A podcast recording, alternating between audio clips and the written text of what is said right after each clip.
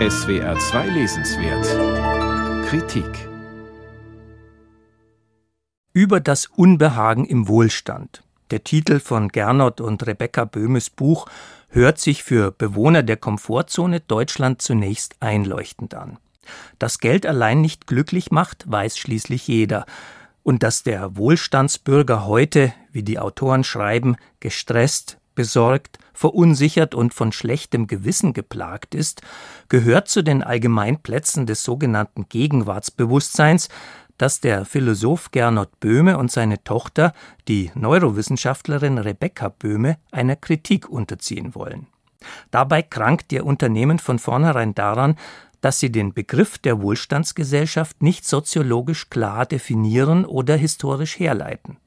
Umso ausführlicher beschwören sie dagegen die Schattenseiten dessen, was im Buch immer wieder einmal auch kapitalistische Gesellschaft oder technische Zivilisation heißt. Klimakrise und Plastikmüll, Depression und Shoppingsucht, Manipulation der Bedürfnisse durch Werbung, kurzlebige Liebesbeziehungen, Leistungsdruck und soziale Ungleichheit, Politikverdrossenheit, Rückenschmerzen als Zivilisationskrankheit.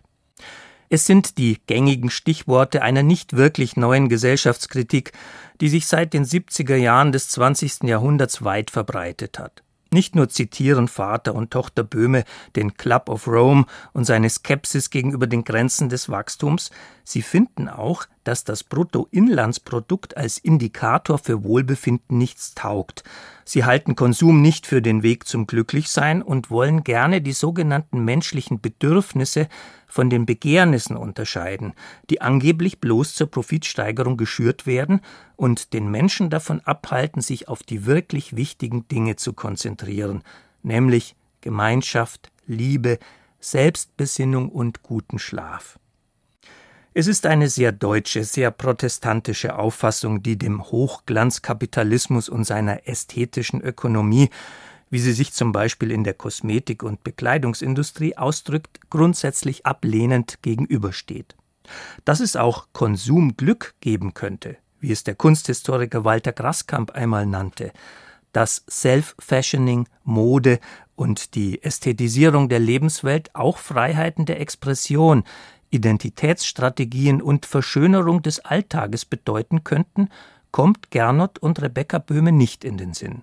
Ja, die ganze Diskussion darum, wie sie beispielhaft im konsumistischen Manifest von Norbert Bolz notiert ist, nehmen sie erst gar nicht zur Kenntnis. Es ist also ein sehr einseitiges Buch, das sich vor allem in der Botschaft erschöpft, dass Verzicht oder Minimalismus der Königsweg zum eigentlichen Glück seien. Dabei wird gegen Adornos Diktum es gebe kein richtiges Leben im Falschen eine privatistische Ethik propagiert, die dann auf so banale wie rührende Tipps hinausläuft, man solle doch lieber einen Freund besuchen und ein gutes Gespräch führen, als einem Kaufwunsch nachzugeben. Ein nicht weniger wohlfeiler Tipp als der, kaputte Dinge zu reparieren, statt sie wegzuwerfen, oder langlebige monogame Beziehungen zu pflegen, weil diese das Immunsystem stärken. Als Selbstsorge für das richtige Leben im Falschen empfehlen die Böhmes ganz ernsthaft, auf Süßes zu verzichten, dem Gesang der Vögel zuzuhören, regionale Produkte zu kaufen und das Schläfchen am Nachmittag. Darüber hinaus natürlich Achtsamkeit und buddhistische Meditation gegen Stress im beruflichen Alltag.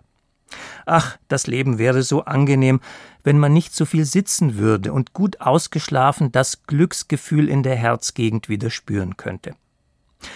Mit einer Kritik des Gegenwartsbewusstseins hat das Buch von Gernot und Rebecca Böhme trotz der eingestreuten Zitate von Herbert Marcuse oder Theodor W. Adorno wenig zu tun.